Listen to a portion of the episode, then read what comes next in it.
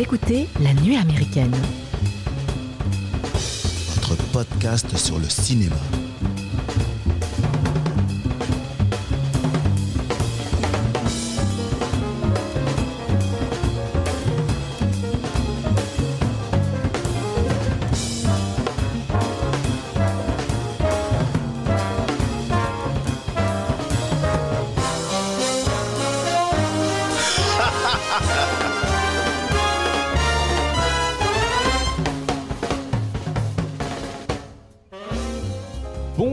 Les amis et bienvenue à la table de la nuit américaine, votre podcast cinéma.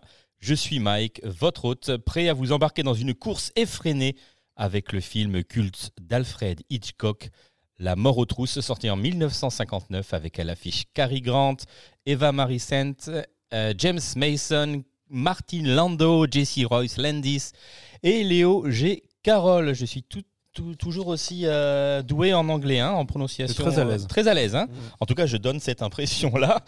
Mais personne n'est dupe.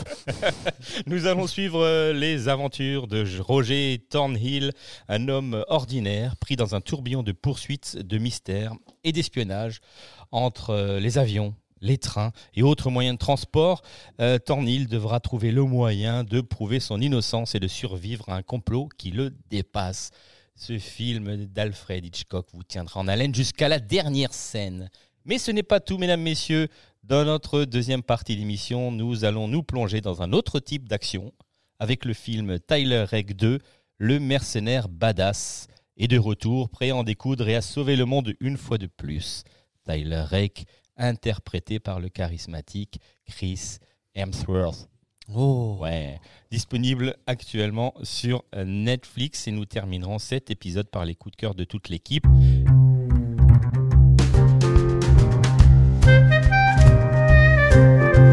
Et qui est-elle? Cette équipe de qui est-elle composée? Euh, Mathieu, bonjour Mathieu, Bonjour mec. notre rédacteur en chef. Comment va? Bah écoute, ça va et toi? Ça va? Ouais. Ça fait deux semaines que tu es revenu de vacances. euh, voilà, tout, tout se passe bien? Tout se passe très Le bien. retour à la réalité, Elle est brutale. elle est brutale. Le Ouais. bronzage tient. Le, le Le- bronzage le- tient. Ouais, on Oui. est encore bon là. Et le t-shirt aussi. Euh, Oui, j'ai pas changé de t-shirt pas en deux semaines. t-shirt. Depuis que je suis de vacances, j'ai une hygiène déplorable. Ça fait souvent ça, les retours de vacances. Bonjour Julien, Salut. ça va? Ouais, très bien. Ok, et Loris Bonjour, ça Loris. va La forme Tout va bien. Tout va bien. Très bien. Bon, Loris et euh, Lolo, vous êtes là. euh, Loris et Lolo, ils sont là. Loris et Lolo, Loris et Juju, pardon, vous êtes là euh, pour. euh, Nous, on pour chill. nous- On est là pour chiller, pour euh, Ouais. rigoler, Chiller, pour, euh, faire En des fait, petites on est blagues. en- nous, on est en vacances là, en ce moment même. On n'est pas à Majorque, mais on est là. Voilà. Oui, effi- alors on passe un petit coucou à Eleonore. Effectivement, Eleonore aurait dû être avec Oui, nous. oui. Parce que c'est. On est un Eleonore- effectif réduit. Voilà. Donc pour la mort aux trousses, euh, j'aurais j'aurais dû faire, bien sûr, accompagné de Mike en chef d'orchestre, l'émission avec Eleonore. Eleonore n'a pas pu euh, se libérer pour des raisons euh, D'émeutes. euh, obscures qu'on ne, se- saurait dévoiler, ni même Ah ouais. polémiquer. Et donc du coup, bah, nos, nos chers comparses Loris et Jules nous accompagnent, puisque de toute façon, ils allaient intervenir à la deuxième partie d'émission.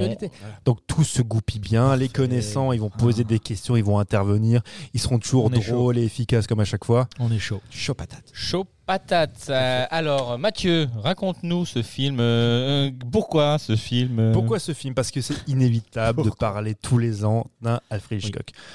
Euh, pour une notre tradition, C'est comme la la, tradition. Chandler. c'est ça, voilà. Euh, Ouais, c'est ça. c'est un peu ça. Un peu ça. Chaque année, un Hitchcock. C'est une bonne tradition, je trouve. C'est une très belle tradition. On avait commencé euh, avec Vertigo, Exactement. donc euh, qui s'appelle Surfroid en français. L'an dernier, nous avons traité de Psychose. Le Vertigo, fameux rideau de douche. le rideau de douche avec la sublime. euh, euh, Dis-le-moi. Kate Oui. Winslet. Au hasard Au hasard. Mais non, punaise. Bah, je sais Oh là, plus, c'est vive l'année. Euh, vive l'année. Vive l'année, punaise. Je suis vive l'année. Euh, la, la, voilà, la fille de. Tu sais bien. Il y a tout qui m'échappe. Là, je, suis- je suis en train de me noyer. Vas-y, vas-y, continue. Là où je voulais en venir, c'est que, en fait, il y a un film intermédiaire. En 58 est sorti Janet Leigh. Janet, Leigh. Je sais pourquoi je suis, ah, je suis sur Vivian Leigh. Moi, Ouais, j'étais complètement sur autre chose. Moi. Sur Janet Leigh. Donc, euh, voilà, très bien. Scène de douche. euh, Tout le monde s'en souvient. On en avait parlé l'an dernier. Ce film sort en 60. En 58 sort Vertigo. Et entre les deux, il y a un film hyper important qui s'appelle La mort aux trousses. Comme pour Vertigo, qui en français c'est titré sur froide. Les titres français sont un peu trompeurs puisqu'ils jouent effectivement sur le côté un peu suspense, euh, Angoisse. pr- angoisse, propre effectivement à l'univers de Alfred Hitchcock. Là, ce film-là, là, euh, en- le titre original, c'est North by Northwest, ce qui veut dire nord euh, nord-ouest. Donc, C'est une, ouais, c'est une, di- une direction que tu donnerais, quoi, en fait. C'est ça, nord-nord-ouest bah c'est ça en fait. C'est ce qui est intéressant, c'est que aucune boussole n'indique ça. Oui. Mm. On est, on est tous d'accord. Et donc, en fait, ça, le côté illogique de la chose, à la fois des situations et de la perte de repère du personnage, s'explique aussi par ce titre. Euh, il provient aussi d'un vers de Hamlet de Shakespeare. Euh, ça, je viens de le choper, Ouais. hein, parce que je, évidemment, tu te doutes que je m'en souvenais pas du tout. J'ai lu Hamlet, mais pas à ce moment-là. La, la citation, c'est Je ne suis fou que par le vent du nord-ouest. Quand le vent est au sud, je peux distinguer un faucon d'un héros. Ça aussi, ça explique en fait le, le Ah ouais. film. Faut que tu nous l'expliques aussi. Bah, euh, voilà, bah, en fait, au fur et à mesure, on va, on va jouer sur ça. Sur ce qui- ce qui est souvent le cas dans les films de, de Hitchcock, c'est on, on traite de faux coupables. On parle des doubles. Mhm. On parle de, de tout ça, toutes ces évocations, toutes ces, toutes ces thématiques qu'il y a dans le cinéma d'Hitchcock se retrouvent là-dedans. Euh, ce film-là, on peut quand même considérer que c'est une espèce de quintessence du cinéma d'Alfred Hitchcock, avec toutes ces thématiques, avec la blonde, la blonde un peu su- sensuelle. euh, je parlais effectivement du double, de ce, de ce faux coupable. Tous ces thèmes-là sont repris là-dessus, mais à un degré, tu vois, je pense quintessentiel par rapport à, encore à ces films précédents.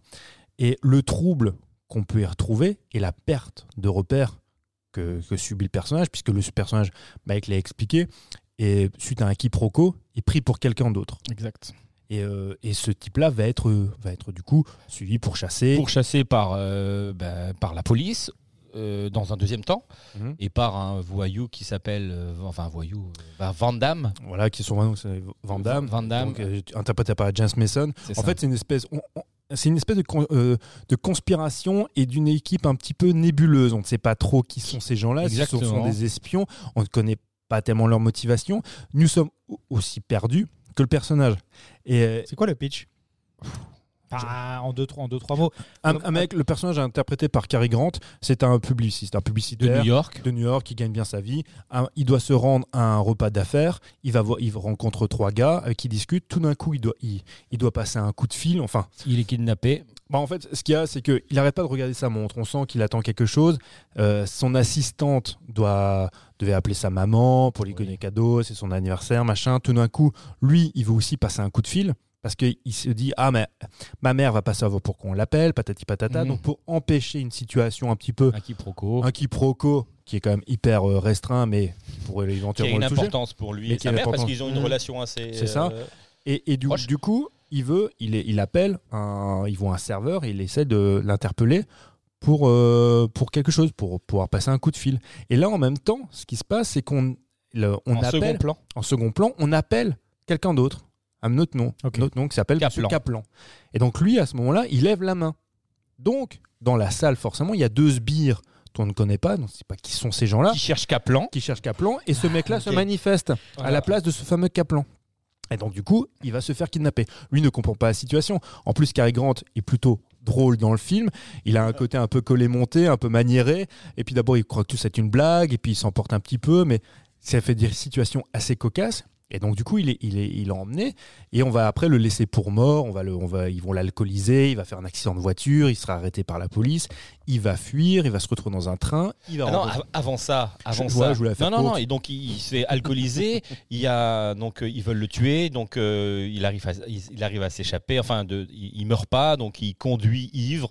Il, il dépasse une voiture de police. Il se fait arrêter par la police. Donc du coup la police entre dans le jeu maintenant. Donc du Mhm. coup l'arrête pour euh, état d'ivresse. Blablabla. Ensuite il euh, va euh, va euh, à- dans un endroit, c'est l'ONU- à l'ONU, hein, c'est pas ça. Il va à l'ONU chercher un mec et euh, le mec qui se présente à lui, c'est pas celui euh, qu'il voulait avoir en Et face de lui. C'est là où je voulais en venir. En fait, Ah voilà. un peu plus tard. et ouais. puis et puis lui se fait assassiner.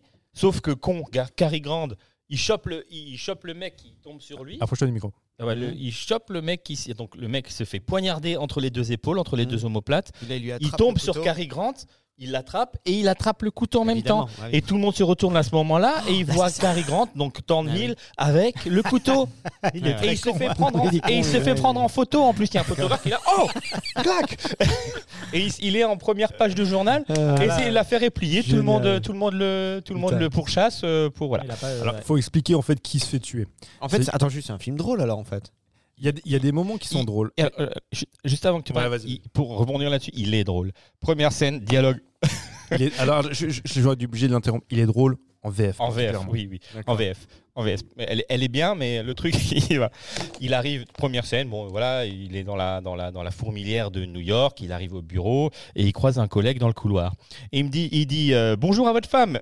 Et l'autre, il lui répond, on est fâché.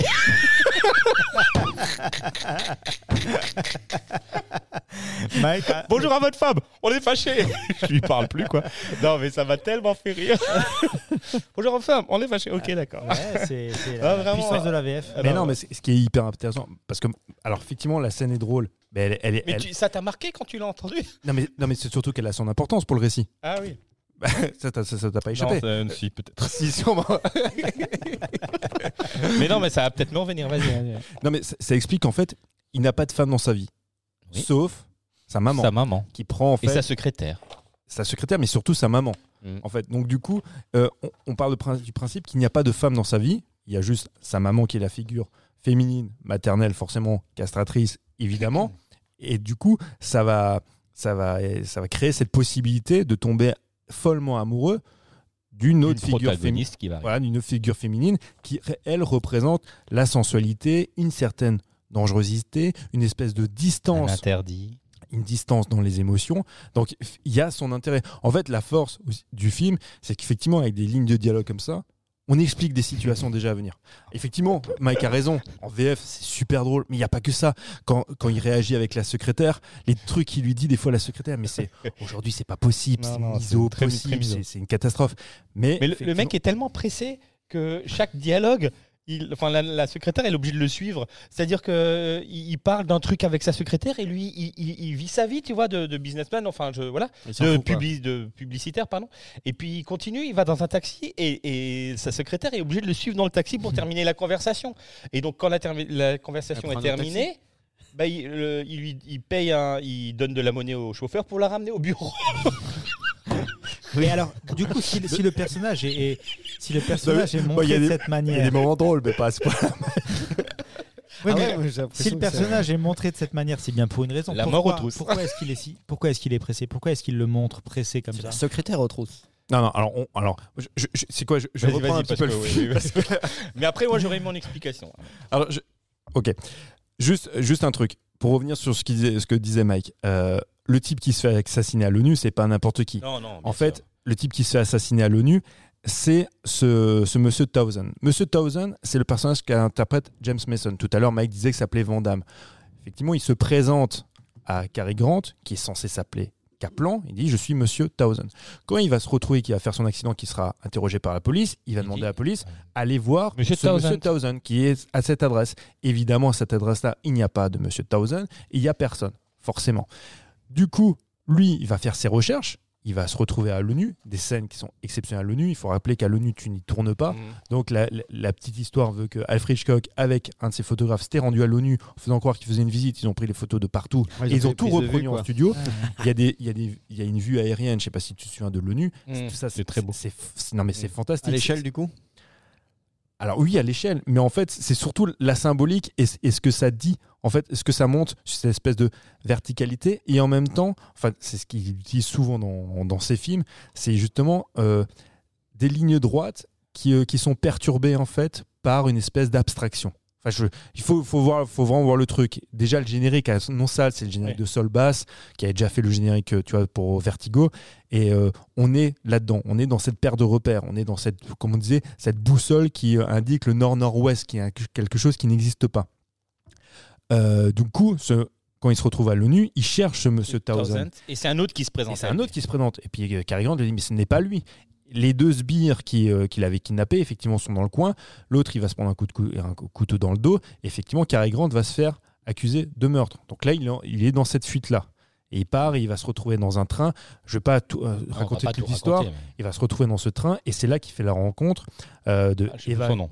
Eva. Eve, Eve. Eve Eve. Kandal, qui est interprétée par E- Eva Marisante. Donc, il va jouer le rôle un peu de la vampe, de la belle blonde, tel qu'on le voit dans les films d'Hitchcock. Donc, un peu Kim Novak, et surtout, évidemment, Grace Kelly. Donc, Personnage juste euh, pastif, enfin pour être là, juste pour être là, ou elle a vraiment un rôle euh, non, non, elle, elle a, elle a un rôle parce que, elle- on va, on peut spolier, si, si vous voulez voir, elle a, elle a une espèce de double fonction, espèce d'agent double, tu vois. Elle est là pour le, pour le séduire, elle est là pour l'empêcher de se faire arrêter par la police, mais elle est là pour l'envoyer dans, dans les pattes de, de, de, de Van Damme, interprété par, par Mason. Donc, euh, en fait, on est souvent sur, les, euh, sur ce rapport de. com- comment dire ça Euh, sur, sur, sur les non-dits ou alors sur le, sur le côté, effectivement, enfin, film. euh, aide-moi un petit peu, Mike. Me- Sébastien, je passe à autre chose. Non, non, mais je sais pas de Non, quoi mais tu voulais parler. sur- effectivement, bah, déjà, mon, mon propos est alambiqué, comme le film. En fait, ce que, ce que je veux dire par là, c'est que très souvent, on, on s'approche, on, on pense à Hitchcock par rapport à des intrigues, par rapport à des intrigues à tiroir. Là, en fait, finalement, l'intrigue importe peu. Il y a des, il y a des Ouais. retournements de situation parce qu'il y a des personnages doubles ou, ou quoi que ce soit et qui ont des raisons tu vois, de En fait, faire ouais, éventuellement voilà. ce qu'ils font. L'intrigue elle-même est un En MacGuffin fait, finalement. c'est- Et ben en fait, le, le MacGuffin, Hitchcock, bah, on, on explique peut-être ce que c'est effectivement le MacGuffin. on peut le on- reprendre, ouais. on a déjà, on a déjà parlé, c'est une espèce de prétexte scénaristique. Hitchcock, en fait, a toujours fait ça. Là, il fait l'espèce de MacGuffin ultime, qui est hyper abstrait, hyper efficace. C'est à la fois des renseignements sur microfilm, mais c'est aussi un personnage qui se résume uniquement à une silhouette finalement, mhm. vois à une, dont l'identité n'est pas reconnue. On lui refuse sa propre identité pour lui en donner une autre. Et tout ce qu'on voit, toute la lecture qu'on peut faire, c'est dans, dans le film-là, une espèce d'abstraction.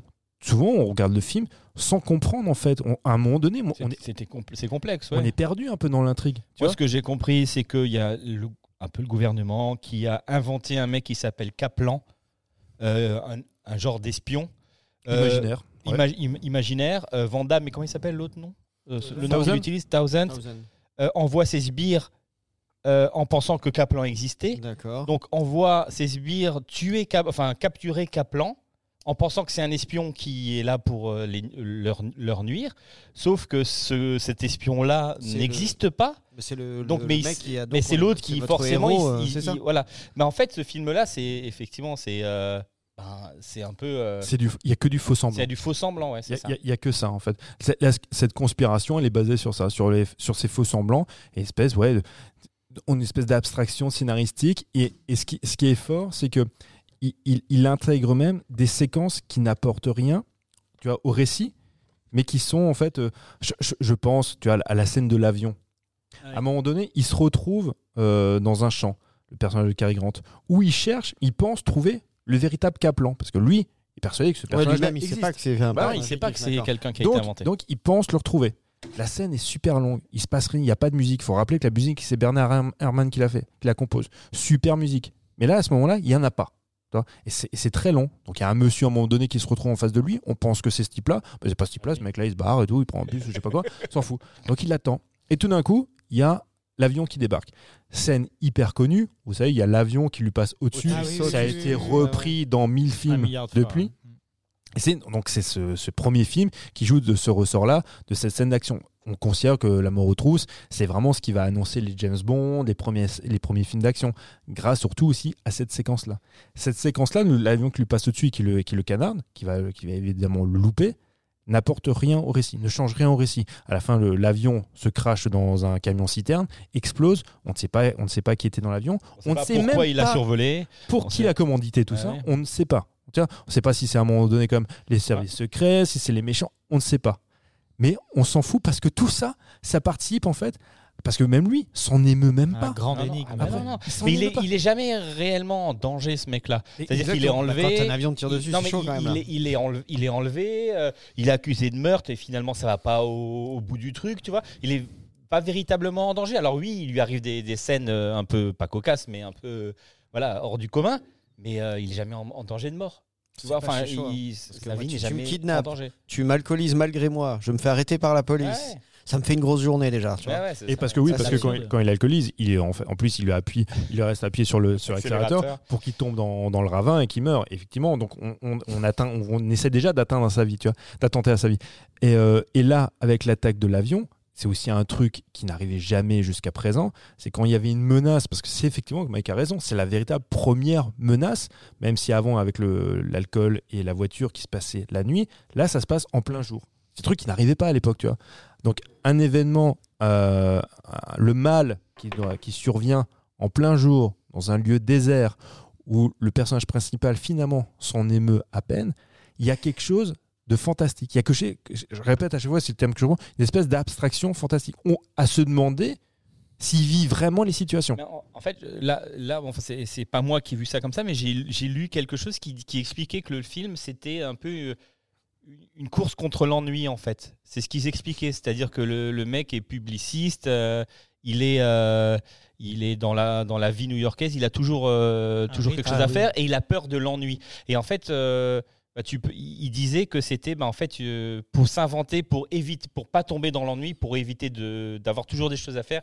Il s'inventait et que c'était pas forcément la réalité, mais il s'inventait des choses et des, et imaginé, situations. quoi. ben, ça ouais, ou en quelque sorte, ou alors il s'inventait des situations effectivement où il tombait euh, volontairement peut-être dans des, situ- des situations pour avoir des choses à vivre et pas tomber dans l'ennui. C'est une théorie qui se tient, je trouve. Ouais, ouais, Franchement, ça, ça se tient. Parce que parce qu'effectivement, tout ce qui lui arrive, ça- je, je dis pas, c'est le truc schéma classique où à la fin, il nous aurait fait la séquence, le mec se réveille, j'ai rêvé tout ça. Mais ça aurait été, enfin là, un petit peu trop tiré par les cheveux. Mais effectivement, je pense que ça peut se tenir comme, euh, comme explication. Parce que, enfin, le- le- déjà, en fait, comme tu disais, cette course euh, contre la montre, effectivement, il, il court. C'est c'est là où on rejoint un petit peu le titre français La mort aux trousses. Euh, c'est cette course contre la mort, c'est cette course pour vivre, c'est cette course pour avant. Ben, ju- justement, euh, cette scène, on revient sur la scène de la, de la, de Avec la secrétaire, non, Ah, la secrétaire. qui le suit, qui le suit dans le, dans le, dans le taxi. Ben, ça, dé- ça démarre toujours, ça démarre. Ça, ça prouve que le mec, il a pas le time. Bah, Tu vois ce que je veux dire Il est toujours dans une frénésie, dans un truc, et il n'a pas le temps. Et donc, euh, du coup, il veut jamais tomber dans l'ennui. Il y a toujours quelque chose à faire. Et pour ça que il le- veut éviter ça. Quoi. Le, le générique de début de Sol Bass montre bien ça en fait. Cette effervescence à New York, parce que ça fait vraiment très image euh, d'archives, Bah où, oui. où tu vois ça court de partout, enfin, et on, on est en 59, Ouais. Tu vois, 58, 59. euh, C'est plein prend- boom, euh, plein Ah boom non, mais économique. il- ah, faut voir le monde Des, des montres un- qui sortent des immeubles, qui, montent, qui vont dans des, dans des bouches d'égout, euh, des bouches d'égout, des bouches de métro, euh, des stations de métro. C'était c'était une fourmilière. hein. Et ils sont tous dans le même sens. Il n'y en a pas un qui essaye, pardon, de monter comme un saumon qui essaie de Non, ils vont tous dans le même sens. Et du coup, est-ce qu'il y a finalement un dénouement dans le film où le spectateur se euh, souffle un peu dans le sens où euh, on, on répond Mais- à des questions et tu- on, tu- on t'avais- apaise Est-ce qu'on apaise le spectateur? Mais il n'y a rien à apaiser parce que. Alors, on, on- on l'apaise grâce tu vois, aux scènes d'action et à, et à l'histoire d'amour qui va finalement se construire. Il y a une autre séquence, effectivement, il y a deux séquences majeures dans ce film-là, très connues. C'est avec l'avion et il y a la séquence au Mont Rushmore. Oui. Donc, il y a un il peu évite, le euh, climax. euh, oui, il la sauve. Où, où il la sauve. Donc il y a cette espèce de course-poursuite. Les, les méchants, là, le, donc le Vandame, Thousand Vandame, interprété par Mason, euh, se trouve dans une superbe baraque. Là, il est avec euh, son, son acolyte. Les deux, enfin même son acolyte, euh, Tu vois, même en expliquant on, on bah, son, Franchement, c'est. son Ils ont acolyte. bien euh, réussi le film. Non, non, mais son non, mais si, mais là c'est super Ah, bah intéressant oui. parce que son acolyte euh, lui fait comprendre qu'il est en train de se faire blouser par la nana. la nana. par la interprétée par euh, Eva Marison, qui est tombée amoureuse de Cary Grant alors qu'elle est censée être euh, avec eux. Et il lui explique ça. Mais comme Mason, il est omnubilé par elle et qu'il est amoureux d'elle, bah, il, il- vois, il voit, il voit pas le, il voit pas le truc venir. En plus, son, son acolyte, euh, lui-même, est, est amoureux. Ils sont tous. Ah, lui mais- aussi. Il est, bah, lui, il est amoureux de Mason. Ce qui, est- ce qui est super rare. Il faut quand même se dire que à cette époque-là, euh, Homosexualité. Ah, ah bah oui, Ah, ok, c'est- avant-gardiste en plus. c'est le personnage interprété par Martin Lando, donc il y a un physique un peu particulier, Landau, qui, qui finalement, on sent bien qu'il y a cette attirance homosexuelle pour Mason. C'est aussi pour ça qu'il lui dit frontalement aussi certaines choses. tu Il vois, dit la vérité qui- pour euh, qui se l'attirer vers lui. Quoi. Bah, c'est ça qui se permettrait pas uniquement Mm. s'il était, tu vois, son acolyte ou tu vois, son homme à tout faire. Il se permet aussi ça parce qu'il parce qu'il est amoureux amoureux de lui, ce qui n'existe pas à cette période-là. D'ailleurs, les censeurs à l'époque, tu vois, avaient un peu tiqué ils se sont rendus compte de, de ce truc-là. Et, euh, et, Ah, Qu'est-ce qu'il nous fait, Alf- Alf- Alfred? Et, et- et du coup, ils se, ils se retrouvent donc euh, tous les deux, mais, euh, Cary Grant et Eva Marison, à fuir et à se retrouver sur le mont Rushmore. Donc mont Rushmore qui évidemment a été reproduit parce qu'il était interdit de toute façon de tourner Tourner sur place.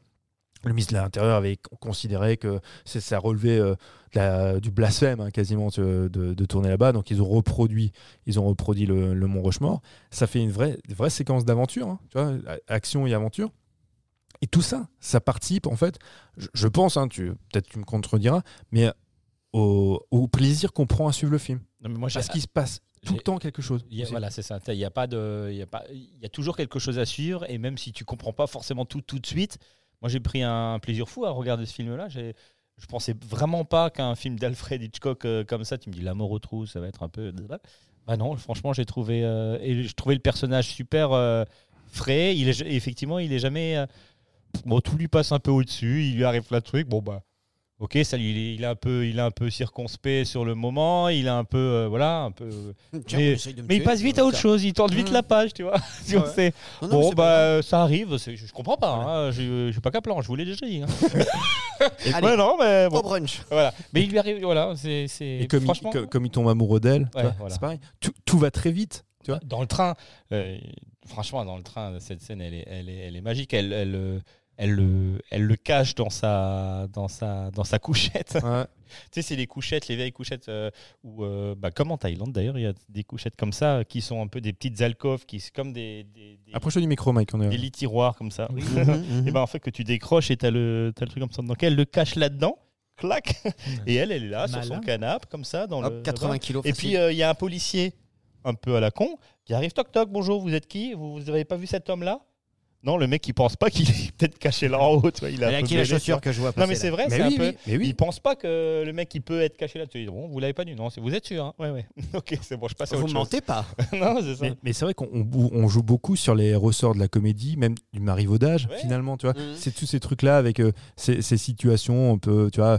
peu abracadabrant. Tu vois, on se dit effectivement, Je te Euh, cache dans l'armoire et c'est- puis. mais euh, c'est ça, mhm. exactement. Et, et ça, c'est super. Et je trouve que Je te c'est cache dans le, dans le lit, je te cache, je te cache dans les toilettes après quand t'as le mec qui Mmh. fait le ménage. Ouais.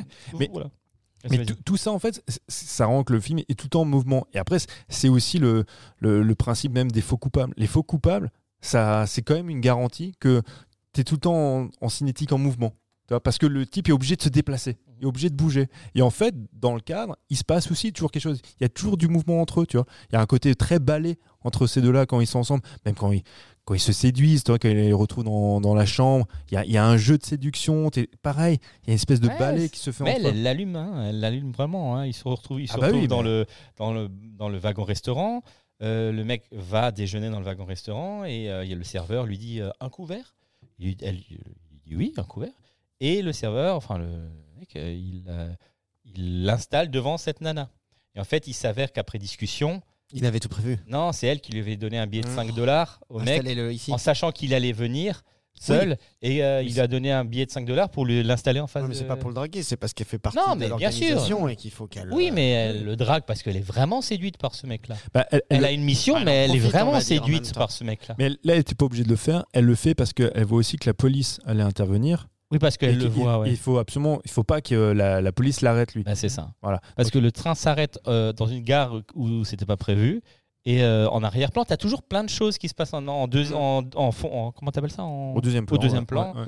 Voilà, pourquoi je cherche Non, mais vrai. midi à 14h, c'est au deuxième plan. Tu vois toujours euh, les sbires de l'autre, tu vois les policiers qui la voiture de police qui arrive avec les policiers qui arrivent, tu vois. Et elle, elle est face à ça, elle dit bon bah il faut quand même vous se cacher maintenant parce que euh, on vient de s'arrêter. Je vous dis tout de suite, hein, on vient de s'arrêter dans une gare où c'était pas prévu.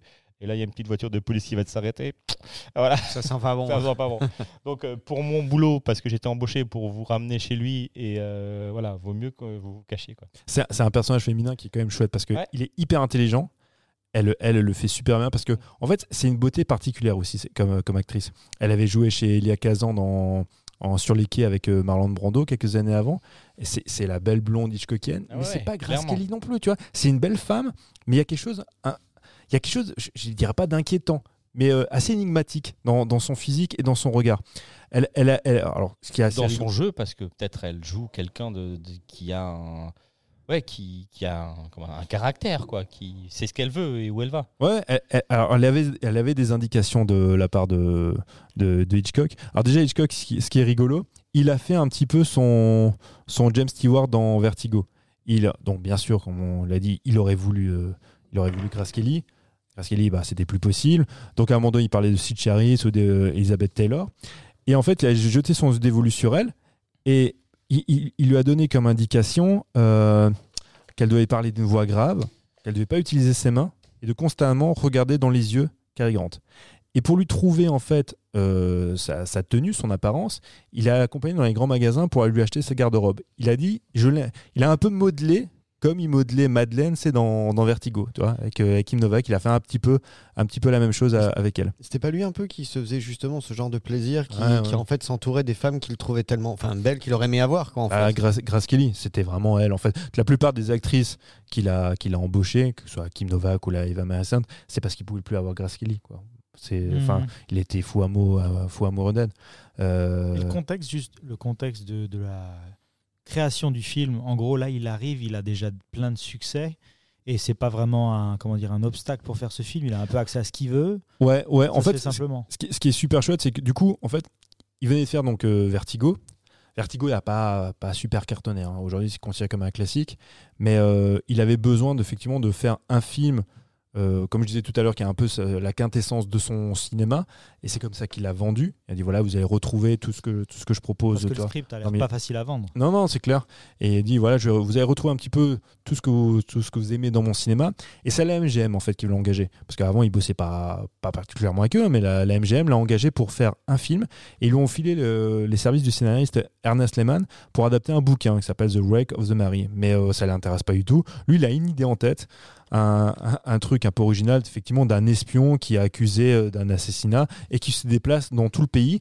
Et en se déplaçant dans tout le pays pour fuir, il se retrouve que dans des, dans des, euh, sur des monuments ou des endroits emblématiques du pays. Et le titre provisoire qu'il avait, c'est L'homme dans le nez de Lincoln. Parce que dans le Moronche-Mort, à un moment donné, il se, trouve planqué là-dedans. Tu vois. Et il va dire, à, il va dire au, au scénariste, à Ernest Lehman, je, je veux que tu me construises un scénario là-dessus. Donc le mec, il va, il plancher sur ce scénar. Entre-temps, Hitchcock, il avait réussi à négocier le final cut avec la MGM. Truc super rare à l'époque. hein. Même si tu t'appelles Alfred Hitchcock, avoir le final cut, c'est hyper compliqué. hein, parce que c'est quand même les studios qui, euh, qui, gèrent, qui gèrent ton film. Il lui file euh, euh, plus de 3 millions, 3 millions de dollars pour faire le film. Il y a donc 300 000 dans sa poche, ce qui est aussi pas mal du tout, plus un intéressement. Bref, le gars, il finit le tournage de Vertigo. Il dit au- à Lehman euh, de, de rédiger donc le, le script. Le mec, il écrit à peu près 75 pages du scénario qui passe à ce moment-là in a north, northwestly direction. Hmm. Donc là, par contre, c'est pas encore, tu vois, on n'est pas encore de ce côté abstraction, Hmm. perte de repères, tu vois. Et là, euh, ils vont travailler ensemble pendant six mois, en 58, pour avoir finalisé le script. Euh, sont envisagés pour le rôle de Cary Grant James Stewart, normalement, normal. tu vois. James Stewart, ça l'aurait fait, parce que moi j'aime bien, on, on avait déjà parlé, qu'on avait parlé de Vertigo, mais James Stewart, il n'a pas cette fibre comique, tu vois, qui fonctionne, Avec, avec Cary Grant. qui fonctionne avec Parce que physiquement, effectivement, euh, ça, Ouais. peut, ça, ça match beaucoup avec l'humour. ouais. Parce que Cary Grant, si vous n'avez pas vu de film de Cary Grant, si vous ne connaissez pas, moi, il m'a souvent fait penser à une espèce de George Clooney. George Clooney, il a un peu, il a un peu ce physique-là, c'est du mec qui sont constamment bronzés, ils sont toujours allés. Et en fait, George Clooney, c'est pareil. Il arrive toujours, même dans des films un peu dramatiques, à jouer toujours avec une pointe, une petite pointe d'humour, tu vois, espèce d'un côté un peu décalé. Et il y a aussi, bon, ils sont tous les deux aussi très beaux, mais ils ont une beauté aussi un peu, un peu particulière. Et là, là, Cary Grant, pour se faire euh, discret dans le train, euh, et voilà, il- met juste des lunettes de soleil fumées. et en fait, ça a un effet. euh, Mais ça marche. ça marche. Le pire, c'est que ça, mais oui, c'est ça a un effet comique en fait. Moi, ça m'a fait rire de le. Il, il pense vraiment être euh, dissimulé euh, Mmh. derrière ses lunettes. je sais pas pourquoi depuis tout à l'heure j'imagine Jean Dujardin faire ça en fait. Bah, un petit sais pas peu, pourquoi, ça, ça. ça, Bah, ça Je, pourrait. je m'imagine mais mais non, mais- 117 en fait. Mais non, mais- mais- Ça- Mais par déclinaison, c'est sûr. Parce que, sûr. en fait, lui, il inspire quand même au cinéma. Je parle aussi un peu en littérature. Les James Bond à venir. Mm. Parce que c'est ça, hein, ce seront les futurs James Bond. Qui, bah, forcément, bah, par déclinaison, bah, ouais, c'est 117, c'est ça. Ouais. Donc, mais c'est vrai, tu, mais de toute façon, enfin, on s'en rend pas forcément compte aujourd'hui, mais ce film-là, c'est une énorme influence hein, pour plein d'autres films, que ce soit les séquences d'action ou même sur les traits d'humour, sur la personnalité de Cary Grant aussi, ce, ce côté un peu euh, non-héros, tu vois, Ouais, très en nonchalant, dilettante. enfin en dilettante, ouais, ça, enfin, ça, ça, ça marche de ouf. hein. Moi, je, je- moi, je, l'aime beaucoup, j'aime beaucoup son interprétation, elle est super fun. Euh, le, en plus, il, alors, je parlais avant du budget, il tourne le film en, en VistaVision. Ce qui est VistaVision, c'est le procédé qu'utilisait la Paramount. Ça, ça, c'est bah, c'est le cinémascope de la Paramount. Hein. Chez la Fox, c'était le cinémascope. Et euh, il fera le, donc, le, film avec son chef opérateur Robert Burks, pour le, avec lequel c'est, je crois que c'est la dixième collaboration. c'est hyper important en fait aussi ce, ce ratio-là en, en cinémascope, justement pour toutes ces séquences d'action qu'on peut assimiler d'action ou d'aventure, que ce soit avec l'avion ou sur le Mont Rochemort, qu'on voyait pas, tu vois. Et à, à l'époque, enfin, pas dans cette dimension-là pour ce type de film-là. Plus pour des films un peu, tu vois, très grand spectacle, Bénure ou compagnie. Mais pas normalement pour un film, tu sais, sur, sur une traque, sur un faux coupable, ce genre de choses. Il n'y avait, pas ça, parce que là, c'est quand même une imbrication. Il y a beaucoup d'éléments imbriqués l'un dans Ah l'autre ouais. et il faut vraiment s'en sortir. euh, Et puis, bon. et puis aussi imbrication des genres, tu vois, entre effectivement le côté, le côté comédie, thriller, le comédie, comédie- côté thriller, le, le côté film d'action, film d'aventure, film d'amour, enfin, il y a tout ça. Et, et alors, euh, il y a aussi, évidemment, l'époque oblige, euh, Code Hayes oblige, Mm. il y a en fait lui qui joue toujours sur ces ressorts de la sexualité et du sexe, Pas de nichon. et ben dans ce film-là, c'est génial. La séquence finale, on est obligé de dire, c'est une séquence qui est quand Mm. même hyper connue. Euh, donc, normal, Cary Grant se retrouve avec Eva Marie nouveau dans un train. Ils vont baiser. Ils, vont, ils repartent vers New York. Et par derrière, on sait qu'ils vont, qu'ils vont baiser, mais comme ils peuvent pas le montrer, bah, c'est la fameuse séquence où le train rentre dans le tunnel. Et par métaphore, ça explique ce qui va se passer. Et il ressort. Ah oui, c'est comme. Bip Bip le coyote. c'est comme, Hein, c'est comme euh, il y, a des- il y a aussi ce, ce genre de truc dans Bip Bip Oui. le coyote. hein. C'est vrai. Bip Très Bip, sexuel. très Et sexualisé. dans le tunnel. Ouais, dans le tunnel. ouais, ouais. Bah, il- mais il a souvent usé de procédés comme cela. Dans, dans La main au collet avec Grace Kelly et, euh, et pareil Cary Grant, bah, ils s'embrassent, on sait qu'il va se passer plus. Et ben pour euh, suggérer ça, feu d'artifice derrière eux. Mais Où, on débouche le champagne et psh, bah, n'exagère pas. Tu étais vulgaire. Dans Non, la mais. Mais je, mais je veux dire, ce qui est, ce qui est génial, c'est que avec cette séquence-là, avec le, le train qui rentre dans le tunnel, ça peut simplement être un plan de fin génial. Mm. Ils poursuivent leur route. On, s- alors, on sait que c'est pour New York. il tue les méchants, Mais- il sauve la princesse et Mais voilà. Et- à la maison. et on sait pas forcément qu'ils vont, qu'ils vont baiser, tu vois. Mais je trouve que c'est, je trouve c'est toujours malin. En fait, c'est ce qu'on disait plusieurs fois, c'est quand on parlait du code Hayes, ça donnait, les, ça donnait en fait la possibilité, c'était une, finalement une fausse, cré- une fausse tu Mm. vois, contrainte, c'est d'être hyper créatif et Ouais. d'être inventif. Et là, pour le coup, c'est, de nouveau le cas. Moi, très honnêtement, alors, j'ai choisi, j'ai hésité en- en- avec plusieurs autres films de, de Hitchcock, mais je me suis dit, c'est- putain, c'est, impossible de Eh pas ben, parler je, de je te remercie parce que j'ai une belle découverte. Euh, je connaissais de ce film de par le titre, Mm. mais euh, jamais euh, je me serais venu à l'idée. Oui, de euh, le voir, forcément. Allez, hop, qu'est-ce que je vais me faire ce soir alors Hop, hop, hop, Black Mirror, non. euh, non, un porno non plus. Euh, Plus tard, plus tard. plus tard. bon, déjà vu. Là, on retrouve un Hitchcock. Allez, on y va, c'est parti. Un nid de quoi croire que tu regardes tes pornos. Annie de jusqu'au bout. Stock. mais euh, non, non, euh, porno pas jusqu'au bout, mais celui-là, oui. Ouais, celui-là, ça vaut le coup. ouais. Alors, comme dit, tous les ans, on fait un Hitchcock. C'est notre troisième. Il y a 58 films. Il y en a pour un moment. Get ready. Autant vous dire qu'on est là pour Il y a le longtemps. choix, il y a le On est choix. là pour durer. Ça fait déjà trois ans, les gars. Ah ouais, mine de rien. Et Eleonore aussi. Parce que Ouais. elle est- Bah oui. Tout à fait. Voilà, voilà. Donc, euh, je, je pense qu'on a, dit- on a dit le plus on gros. a du pa- plus parce gros, que, parce que comme- bien marré. Voilà. Ouais. Ouais, ça avait l'air. ça avait Non, l'air non, mais moi, je, après, euh, c'était un angle de vue. hein. Enfin, c'est un point de vue. je veux dire. euh, voilà. Mais euh, non, non, franchement, une belle découverte. Euh, En tout cas, les garçons. euh, On vous invite on à vous regarder. invite à le regarder. Vraiment. Et à vous, les auditeurs aussi, parce que. Franchement, euh, bon, si vous écoutez cet épisode consacré à Hitchcock, c'est que vous êtes déjà enclin à regarder un film de patrimoine, donc euh, voilà. Mais pour les autres, eh Ça, se ben, ça se trouve euh, facilement, euh, un truc comme ça dans une médiathèque. Ouais, bah, j'imagine, oui. Bon, bah, médiathèque, si t'as la possibilité Non, mais, de euh, le mais faire, tu- la en, VOD, ça S- se trouve. en VOD, ouais, Ouais. 2,99, 3,99, un truc comme Ouais, ça. ouais, puis il y a du, de multiples rééditions en DVD. Enfin, il y a des super coffrets. Et sinon, aussi. tu demandes à ton Oui, voisin vrai, hein. Mathieu, qu'il a certainement dans sa bibliothèque. Ouais, je l'ai même deux fois. Ah, voilà. Donc il va même C'est en te le- version courte, il en va, version longue. il va même te le donner. Et pour Mais- dire, et, euh, ma chérie la regarde avec moi. Elle a adoré. Je- J'ai Ah déjà dit bah, que ma chérie, à quel point elle, est- elle peut être très très critique. Et elle a du goût, Et qu'elle a du goût, c'est une femme formidable, hein, je- je vous fais pas un dessin. Franchement, on s'imagine pas autre chose. hein. Ah bah oui, je m'en doute. Et à la fin, elle m'a dit J'ai beaucoup aimé celui. Eh ben, on est deux. Voilà. Et on est trois. Merci Alfred. bon, il est temps pour nous euh, de passer à la deuxième partie de cette émission, la rubrique des actualités du cinéma.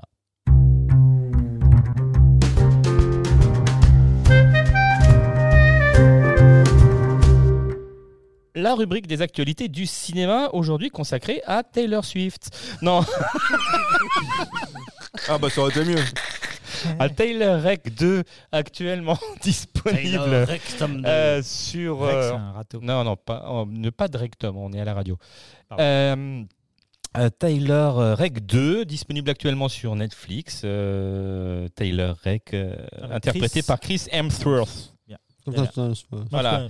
Tort pour les Donc les garçons, vous- Thor, euh, bah, il, a, il a tort de l'avoir fait ce film-là. Oh, t'es dur. Oh, Non, bah non. je sais pas. parce Mathieu, que- c'est pire encore. On va voir. On va voir ça. Alors les garçons, euh, Juju, vas-y. Eh ben écoute, euh, si tu me lances, euh, moi j'ai vu donc le 1 forcément, et là j'ai j'ai découvert le 2, euh, la surenchère. Écoute, euh, Surenchère. bah ouais, il Oui, fallait faire, fallait faire plus, Faire plus plus fort, plus grand, plus long. Euh, je sais pas comment dire. Oh, tu me connais même nu alors. Et donc euh, voilà, Euh, il y a, alors je, je sais pas, ça m'a, hum, Est-ce que tu t'es ennuyé? Ne mens pas. non, Bon. Non, je me suis pas ennuyé. Je dois, je dois, je dois Est-ce que l'avouer. tu t'es endormi Après, est-ce que, est-ce que j'ai un petit crush sur Chris Hemsworth? Je ne sais pas.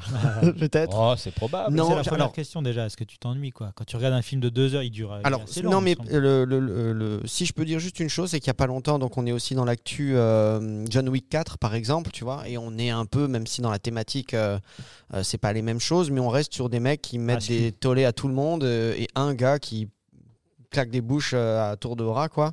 Et euh, je me, euh, celui-ci, il a au moins la décence d'être pas trop long.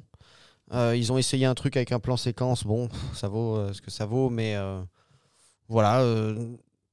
c'est, je sais pas. Ils ont, il y a des moments où ça va trop loin. Je me dis, je m'en fous. Je, je le regarde faire. Est-ce que c'est sérieux ou pas? Le premier, j'avais pas trop mal aimé. Je dois quand même l'avouer. J'avais très peu de souvenirs en fait. Moi, du premier. Du premier Bah, Ça Euh, se mélangeait un peu dans ma tête. Je sais qu'il, pareil, il tabasse tout le monde, mais euh, Ben alors en tout cas, les, les- ils ont essayé d'apporter un certain, dans le premier en tout cas, un certain détail euh, de CQC, vraiment de close combat, de, de à- avec euh, armes, un peu ce qu'ils avaient fait dans John Wick 1. Tu vois, tu sens que quand même l'acteur il les bosse, chorégraphies. les chorégraphes euh, ils font, ils font des, ils font quand même de gros efforts. On essaye de faire des choses qui tiennent la route et de mettre des petits détails qui euh, pour les aficionados peuvent être un peu sympathiques. Euh, tu vois, une chambre euh, qui reste bloquée parce que l'adversaire avait la main posée sur le canon et qu'effectivement il y a une petite manip à faire. Et à la que... John Wick, vraiment. quoi. Ouais, voilà, mais tu sens qu'effectivement pour pouvoir réaliser un geste de, de- comme ça, même sur une Corée filmée, il faut quand même avoir bossé. D'accord En plus, après, ça reste tort. hein, le mec, il, il met des mandales de ouf. hein, il attrape les mecs, il les secoue. Physiquement, il est. Donc c'est toujours agréable de voir un mec chiffonner euh, d'autres mecs. Ouais, voilà. Après là, effectivement, le, le 2, je pense que euh,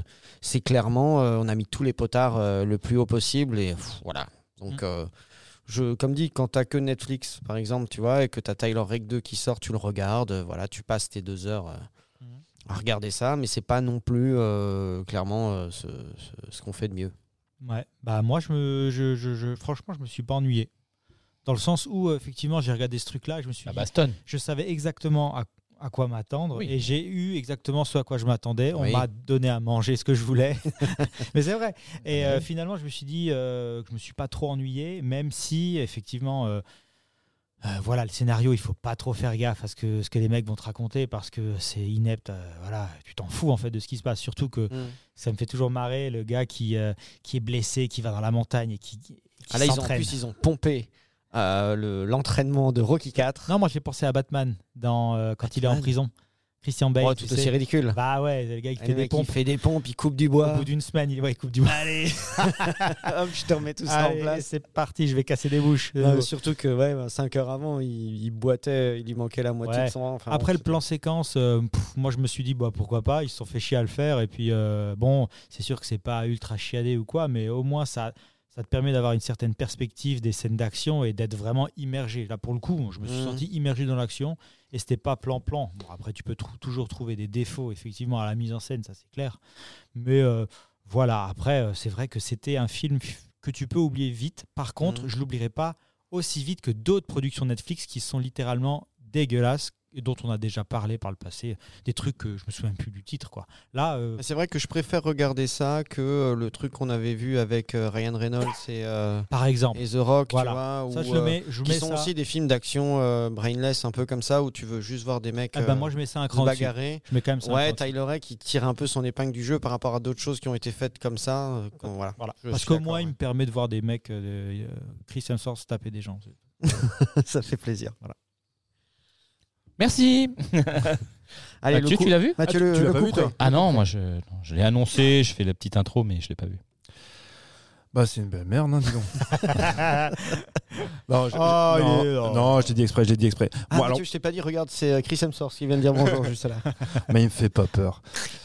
je le trouve beau gosse, Mais il J'ad- ne fait pas peur. mais je me fais pas. Non, non, j'ai- j'ai déjà- alors pour le coup, j'aime bien Chris Hemsworth. Je l'ai déjà dit, moi j'aime bien. Ouais, j'aime bien, je le trouve beau gosse, je le trouve extrêmement sympathique. Il est avenant. Il est, il est avenant, Il a de affable, l'entre-gens. bienveillant. euh, il a une belle entre, un bel. Il a de l'entre-gens. Non, il a de l'entre-gens. Ah ouais, t'as toujours envie sûr. de lui faire un câlin. Hein, même quand il tape les gens. Ah, tu l'emmènes dans une soirée, c'est pas lui qui reste dans un coin. En plus, Ah non, en il plus, il a mangé des croissants pour la promo. Ouais. Oh là, Croissant, croissant. bah, bah, j'adore ce film. Voilà. Euh, c'est hyper intéressant ce que tu disais par rapport au premier Taylor parce que je pensais l'avoir bien aimé, mais en fait, je m'en souviens plus. Et c'est le- et c'est la, la grosse difficulté avec ces films qui sont censés être des films événements pour la plateforme Netflix, que ce soit Netflix ou soit Amazon Prime, peu importe. Ces films-là ne font pas l'événement sur la durée. Tu vois, T'as vraiment tout oublié du premier? Il y a rien Ouais, qui te j'ai- rien qui reste je me suis, en fait, ce qui est bien avec le deuxième quand il commence, c'est T'as une que rétrospective. Bah ouais, t'as une petite il te rappelle comment ça s'est terminé. Et du coup, quand je me dit, ah oui, ça s'est terminé comme ça. Et c'est là où je me suis souvenu, en fait, c'est en cours de film où je me suis souvenu, ah oui, il nous avait déjà fait un plan séquence dans un vieux euh, immeuble désaffecté, un bâtiment, ouais, machin, ouais, puis il tombe et tout et tout. Et j'ai, ah oui, d'accord. Et c'est vrai que t'avais raison. Donc maintenant, il faut faire plus fort, plus haut, plus loin, machin. Mais euh, bon, je, je vais juste prendre juste l'histoire, malgré tout. Parce que moi, j'adore les films de Steven Seagal. Et c'est un scénario de Steven Seagal. Attention. Et, euh, C'est vrai. c'est vrai. et, et- et l'intrigue, c'est vrai que moi, dans Steven Seagal, je m'en branle. Je m'en fous. Moi, je veux voir Steven Seagal casser des bouches. Chez Van Damme, je veux voir Van Damme casser des bouches. Nonchalamment. Nonchalamment. Toujours très important. Et là, c'est pareil. J'ai envie de voir Chris Hemsworth casser des bouches. Mais il faut pas me prendre pour un con pour autant.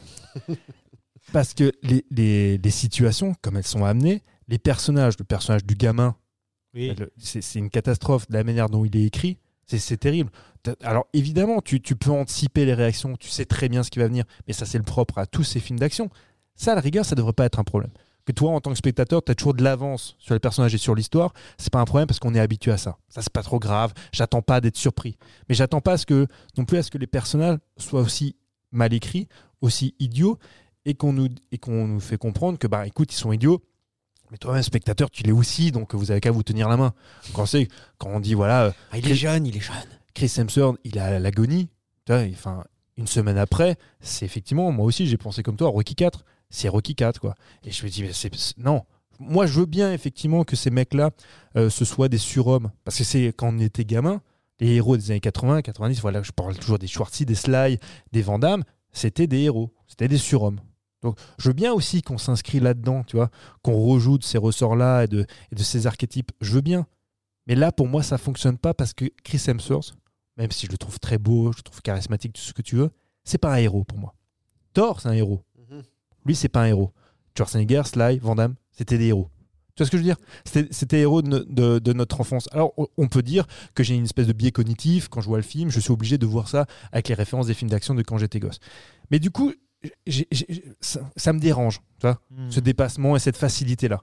Ce qui me dérange moins dans ces films un peu bêta des années 80. Et tu penses que lui sera jamais le héros de de- d'enfants qui regardent ça maintenant? Probablement, mais sûr. Que c'est possible Ouais, aujourd'hui, effectivement, c'est ce qu'on répète à chaque fois. Aujourd'hui, c'est Thor, le héros. Demain, Chris Hemsworth, effectivement, s'il perdure dans ce type de saga-là, il peut le devenir. Bon, je trouverais ça bien dommage. J'aurais envie de conseiller aux gamins de plutôt regarder un Vandame, mais c'est pas grave. Les séquences, euh, les séquences d'action, effectivement, elles sont très léchées, c'est très chorégraphié. Euh, la séquence, là, le, plan séquence qui n'en finit plus, tourné en drone, en CGI, en tout ce que tu veux, c'est euh, c'est une prouesse, mais c'est extrêmement vain. En fait, alors chaque fois on en parle, c'est des, des plans séquences. Les plans séquences aujourd'hui, ça n'a plus aucun intérêt. Un plan séquence, Euh, pourquoi on fait un plan Oui, séquence parce que c'est des faux en fait. Bah, dé- alors déjà Mhm. de 1 c'est des faux. Il faut quand même toujours rappeler un truc, un truc tout bête quand on fait du cinéma, même quand on fait du cinéma d'action, même quand on fait un Steven, un Steven Seagal, un Van Damme ou un Taylor Eck, un plan doit raconter quelque chose. Si tu choisis en fait de faire un plan séquence, c'est parce que tu estimes que tu vas raconter quelque chose avec ton plan séquence. Euh, quand Orson Welles fait la, la soif du mal, alors on va pas les comparer, mais le film débute sur un plan séquence. Le plan séquence te raconte quelque chose. Le temps de la bobine, il t'a raconté quelque chose. Oui, ça- Non, mais tu parles d'Orson Welles. Oui, mais-. Ouais, je le fais- t'abuses un tout petit peu. Bah, je le fais volontairement. Bah, tu te doutes bien que je le fais volontairement. Oui, oui, non, mais c'est- Là, je je dis pas mouiller la nuque. Tu sais, ta fille, elle te donne un dessin, tu lui dis non, mais attends, Van Gogh. tu ok? Eh ben, c'est pour- Alors, du coup, je prends un autre exemple, mais aussi, pareil, euh, Spielberg, Allez, dans La guerre des mondes, il y a exactement le même plan séquence. C'est sûr C'est la caméra qui rentre dans le Mhm. véhicule. Ça raconte quelque chose. Ça raconte pas simplement la fuite. Ça montre, en fait, par ce plan-là, euh, tu caractérises même les personnages, les émotions qu'ils ressentent, de par le mouvement, de comment la caméra tourne autour du véhicule, quand elle rentre dans le véhicule, quand elle ressort. Tout ça, ça a du sens. C'est pas juste de la maestra, évidemment, c'est aussi de la maestra. Évidemment, pour le, pour le cinéaste, pour le chef-op, c'est l'occasion de tester quelque chose. On le sait très bien, c'est aussi ça le cinéma. Mais il y a aussi cette volonté de raconter quelque chose par le plan séquence. Aujourd'hui, et je parle pas que de ce film-là, hein, c'est pas juste pour fustiger ce film-là. Aujourd'hui, le plan séquence est devenu tellement facile. T'as plus besoin d'une bobine de 10 minutes. Si Mhm. ta batterie, Oui. elle dure 3 heures, tu fais un plan séquence de 3 heures. J'exagère volontairement, hein, c'est pas le cas aujourd'hui. Un plan séquence, maximum, il fait faire 35 minutes, 1 heure. Je dis pas que c'est facile de faire un plan séquence aujourd'hui. Mais c'est beaucoup plus simple que cela a été. Et du coup, comme c'est beaucoup plus simple, on le fait sans raison. Vois, Il y a tellement de plans qu'on fait sans raison, pour rien, juste pour montrer qu'on est capable de le faire. Et du coup, ça a plus de sens. Mais est-ce que ça apporte pas quand même là euh, sur une scène bah, immersion, euh, lecture aussi, tu vois, en termes de, de, de visionnage, c'est-à-dire que bon, même si euh, euh, comment dire, Tu trouves ça tu- plus visible Toi, tu trouves ça plus clair à, à Ben, en fait, si- ah, il y a une discussion qu'on avait eue il y a longtemps qui était sur les Jason Bourne. Moi, je me rappelle, les Jason Bourne, je sais pas pourquoi ils m'avaient marqué, j'avais adoré ça, tu vois, et euh, je les ai pas revus pendant très longtemps.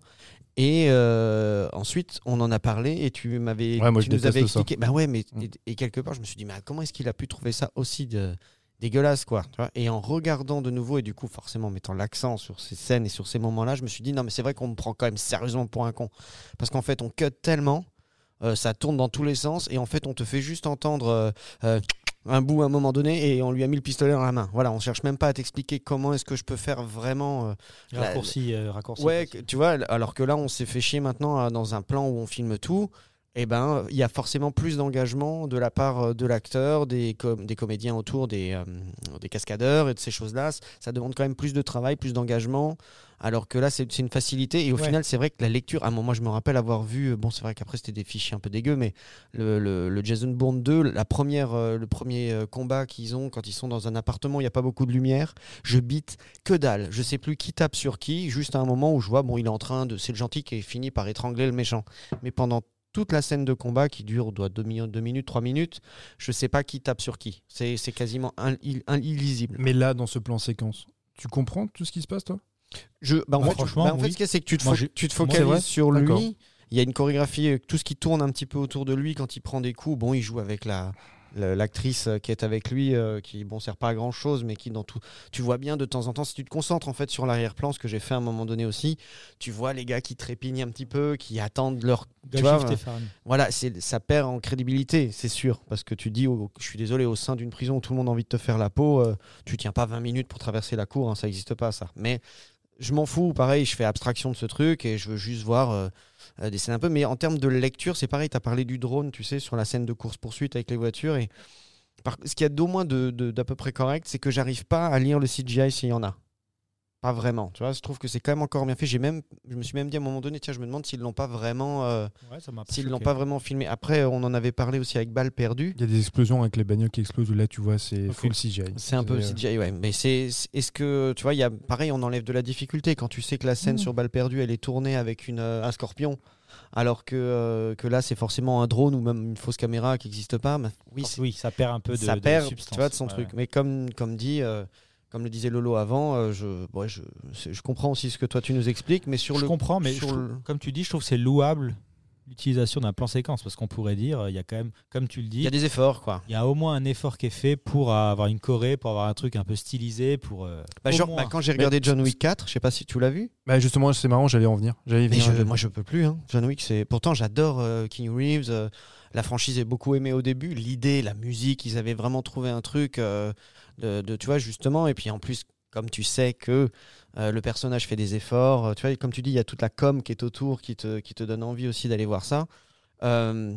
Moi, le Sacré-Cœur, quand il le fait se dévaler à chaque fois les escaliers, je dis arrêtez de le faire tomber, j'en peux plus, les gars. Ça fait 2h40 qui, que je vois la même bagarre, je- j'en peux plus, quoi. On avait parlé, on a, dans une des émissions, on avait parlé de, John Wick 4. Euh, moi, même si je suis pas un fan de la saga, je, défends plus John Wick, euh, John Wick 4 que celui-ci. Euh, justement pour cet exemple bien précis des plans séquences. Euh, dans les plans séquences dans, John Wick, euh, ils font des plans séquences en faisant une image assez large. C'est des plans assez larges et du coup, les mouvements et les chorégraphies sont suffisamment découpés pour que ce soit lisible pour toi.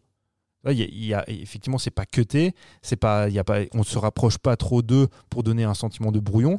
Je vois tout. C'en est presque trop. Parce que du Ça- coup, tu perds y- de la spontanéité. Oui, oui, il y, a- il y a une overdose. C'est ce que je disais dans l'émission, je sais, pas- je sais plus quand on l'a enregistré. Effectivement, il y a une espèce d'overdose où j'en étais même arrivé à me dire, à me dire euh, stop, j'en ai marre.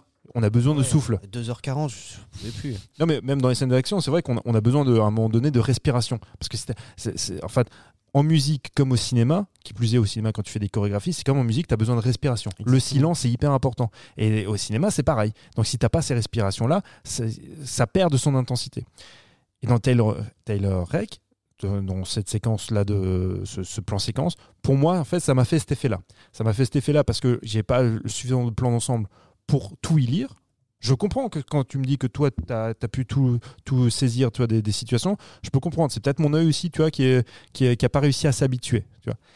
Et, euh, et ce qui est assez rigolo, je sais pas combien il a coûté ce film-là. Avec Netflix, c'est toujours compliqué. 70, Mais on parle souvent de, ouais, c'est ça, à peu près 70-80 millions. Ce qui est pas mal, c'est un budget quand même relativement confortable. Il y a plus, mais euh, c'est quand même pas mal. Euh, ça se voit à un moment donné parce que tu sens que tout le pognon a été mis sur ce plan séquence. Parce que quand ce plan séquence est passé, eh ben, les scènes d'action à venir, Beaucoup moins punchy. c'est ah, très très classique. C'est extrêmement classique. Et du coup, as en fait, ça faisait un peu avant, il y avait un effet d'annonce, tu vois, qui te dit attention, maintenant, voilà dans quoi on va être. Et finalement, il vient peut-être trop tôt dans le film parce que tout ce qui va suivre après sera extrêmement plan-plan, plus que du même but déjà vu. Ce sera, en fait, ce sera un peu chiant. Moi, pour- quand tu posais la question, est-ce qu'on s'est ennuyé Moi, je me suis un peu ennuyé. Très honnêtement, je me, je me suis un peu ennuyé. Et c'est pas, quand je dis ça, c'est pas une posture, c'est pas pour chier absolument sur le film parce que bah, pareil, hein, c'est un film que j'ai aussi proposé parce que je me suis dit c'est toujours cool. On est quand même vachement amateur de films d'action. Moi, j'adore ça, c'est toujours ma cam. Je continue encore à regarder des, des trucs de, de ce genre-là. Je me suis fait un peu chier. Je, je crois en rien des situations. Vraiment, je, Ouais, ça, même si j'ai envie de me dire que c'est pas le grave. méchant est nul à, nul à chier. Ça joue terrible. beaucoup, ça aussi. hein, quand, Ah, euh, c'est terrible. Mais nul tu, à chier. tu sais à quel point il est nul? C'est que, en, en- en vous parlant, j'étais en train de réfléchir À à qui était le méchant. et je sais, et je savais plus- et- je compre- et je, et je s'étais même plus en train de me dire, c'est quoi déjà les motivations? Ah oui, d'accord. Donc, euh, et pourquoi Chris Hemsworth il revient? Parce que non, mais ça, ça aussi c'est quand même génial, parce que là c'est en train de revenir. On va quand même le chercher. Donc c'est Idris Elba qui va le chercher pour lui expliquer que euh, sa belle doche, qui connaît à peine, tu vois, s'est fait, fait kidnapper ou s'est fait ou se fait tabasser par un gars. Et euh, ce gars-là, c'est un méchant, je ne sais plus de quel pays de l'Est il vient. Et donc, du coup, parce que c'est sa belle doche, alors qu'il en a rien à foutre, il- je, je pense qu'il est comme nous. Hein. Saint Mitterrand, il savait même pas qu'il a une belle doche. et donc, du coup, il dit Ah, bah, euh, ça va mieux. Je vais faire deux, trois pompes, je coupe les trois stars de bois et j'arrive. c'est trop bien. Je C'est dis, bon, je- déjà, ça, ça- ça commence, c'est un- c'est c'est très tiède, c'est un peu bêta. Mais je me dis, ah, c'est pas grave parce que bah, Steven Seagal, il a déjà fait mieux. Ou pire, selon, selon comment on se place. Mais j'y vais quand même. Mais là, en Oui, fait, c'est que ça. C'est, Moi, je, je- je répète à chaque fois, je m'en fous si l'intrigue, elle est pas ouf dans un film pareil. Ça n'a aucune importance. Mais j'ai quand même envie de savoir, d'être intéressé par ce qui va arriver au personnage. Là, je m'en fous. Les scènes, d'a- les scènes d'action, moi, pour le coup, bah, je les ai pas aimées. Je- Voilà, bon, c'est- c'est- ça n'a pas été mon truc. Donc, ouais, pour moi, c'était c'était vraiment pas dingue. Mm. Bon, bah, Amen. Amen. voilà. c'est Après, c'est comme. T'as Netflix et à The Raid euh, 1, The Raid 2 qui sort euh, quand t'as une soirée à occuper. Si t'as rien d'autre, tu peux regarder ça. Voilà. Ah bah oui, il faut Si mieux t'as regarder The si Raid. t'as le Ah bah- choix, tu vas regarder The Raid. Ouais. Voilà. Ah bah oui, ah bah non mais vous Si vous connaissez pas The Raid, Ah oui, euh, vous posez pas la question, hein. Et allez voir, alors j'annonce parce que moi je, je vais le voir là très prochainement, allez voir Farang. Ah ouais, oui. Farang, euh, Farang. Ça veut dire étranger, euh, Étranger, voilà. étranger euh, En Thaïlande. en Thaïlande, en Asie, etc. Et tu sais que ça vient, d'où ça vient? Oui, français. Ouais. Ah mais tu m'énerves tous mes tous mes effets. Il m'énerve là. Donc Il ça- vient avec sa science la Majorque là, euh, avec son avec son t-shirt et il vient oui français. C'est bon, putain, j'ai pas dit un mot là et tu me Mais mec, casses mon nez. explique-moi s'il te plaît parce que moi je sais pas. Bah oui, explique. Farang, Farang.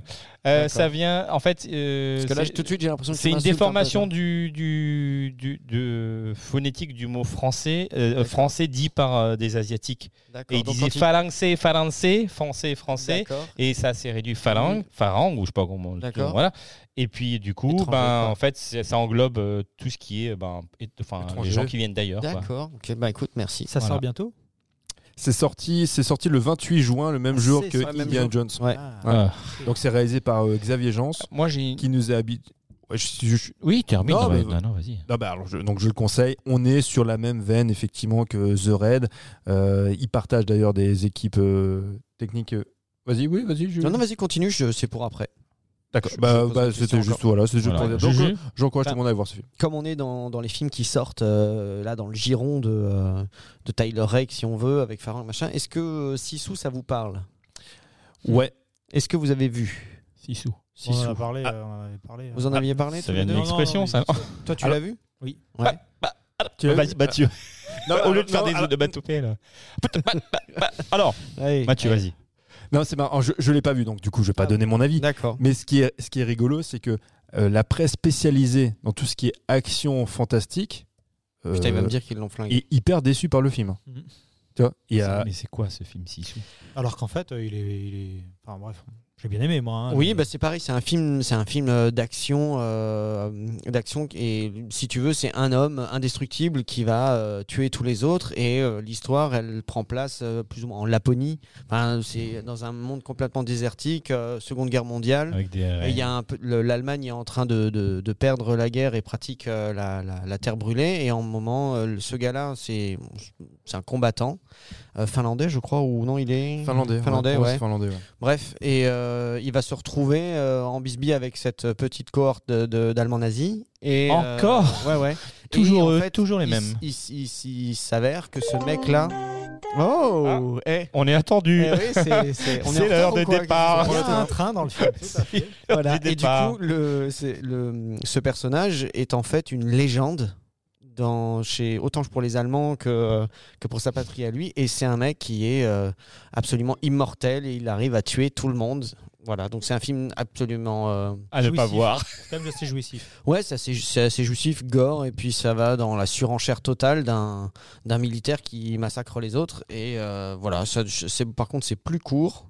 Je sais pas combien de temps ciné ça dure, mais Non. je sais pas s'il on va pas pas être très grave, longtemps au ciné c'est- celui-là. Alors c'est sorti au cinéma, c'est réalisé par euh, Jean-Marie Hellander, qui considère que c'est son grand œuvre. Le mec, ça fait 8 ans qu'il Ah travaille ouais. sur, sur, Ah oui. sur ce film-là.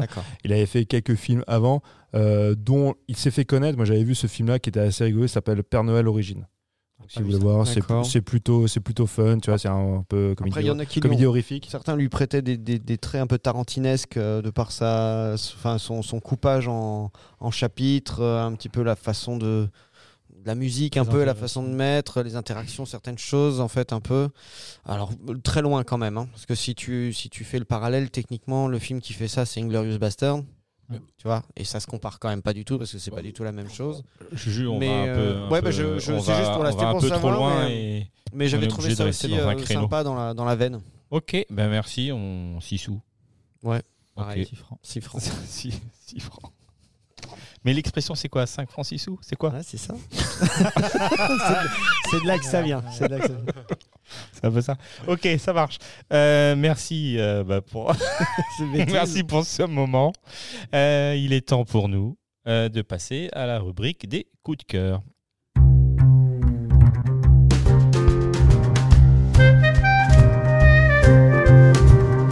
Alors, les coups de cœur, qui veut commencer Je pose toujours la même question, mais c'est toujours le même qui commence, Lolo. Ouais, bah, je peux. Alors, j'avais pas prévu un. Oui, parce qu'ils n'étaient pas sur l'émission. ils étaient Oui, bah il. Et du coup, j'en suis, j'en suis- j'improvise parce que je lis un T'en livre, as un, Mike? Oui. Ah, ok. je lis un livre actuellement qui s'appelle euh, As- Ask Iwata, donc euh, en VO, mais en, en- en français, ça s'appelle Ainsi parlait Iwata-san, conversation avec Satoru Iwata, le légendaire président de Nintendo, qui est Oh. en fait un livre euh, qui est écrit par donc Satoru Iwata, qui était le légendaire président de Nintendo. Pourquoi légendaire? Parce qu'il était connu pour. Il est mort il y a quelques années euh, d'un cancer fulgurant, et tout le monde était très triste dans, dans le monde du jeu vidéo parce qu'il était connu comme quelqu'un de très très bienveillant. C'est-à-dire que c'était euh, bah, le président emblématique de Nintendo qui avait gravi les échelons petit à petit de la boîte, etc. Donc il avait vraiment le parcours ultra euh, compliqué. Il a toujours, voilà, il s'est toujours affranchi des obstacles, etc. Et en fait, il était connu, donc comme je l'ai dit, comme quelqu'un de très très bienveillant, comme chef bienveillant, c'est-à-dire que quand il était président de Nintendo, donc vous pouvez imaginer, hein, Nintendo, c'est euh, c'est euh, immense, ouais. des milliers et des milliers d'employés euh, répartis partout dans le monde. Et il s'est forcé à avoir des entretiens avec ses employés pour savoir comment ils allaient, comment ils travaillaient.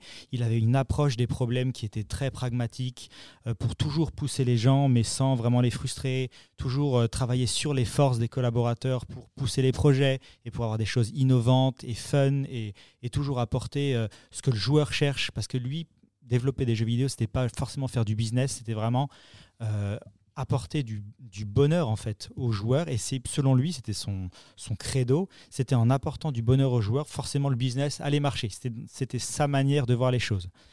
Et donc en fait ce livre c'est un recueil de, de tous ses écrits à lui où il explique quelle est sa vision de l'entreprise et quelle est sa vision du jeu vidéo, quelle est sa vision du management et sa vision aussi du rapport aux autres, du rapport au, travail, euh, tout ça. Et, donc il l'écrit dans ses pages et tu comprends en fait sa mentalité et pourquoi il était si aimé en fait. Et tu comprends euh, vraiment euh, comment lui a forgé aussi une image de Nintendo qui s'est exportée très très vite à travers le monde et qui a cartonné et comment en fait les productions Nintendo ont- sont toujours et ont été surtout euh, aimées par tous parce qu'il arrivait vraiment à capter ce qui, euh, ce qui faisait plaisir aux gens et il arrivait à faire ça dans une sorte de, de symbiose avec tous les, les gens qui travaillaient avec lui. Et tu, Voilà. tu lis ça, euh, c'est un bouquin? C'est sous quel livre. format? C'est un gros C'est un livre? livre par chapitre où il explique comment il approchait. Mais, euh, mais du ces coup, c'est une autobiographie ou c'est un document sur. euh, Parce que tu dis, il, il- il reprend en fait c'est quoi des, quoi, des articles ou Alors en fait, si tu veux, c'était sur, euh, c'était Des mémoires Ouais, c'est un peu ça. C'est plutôt des mémoires. C'est pas vraiment autobiographique. C'est plutôt lui qui dit bon ben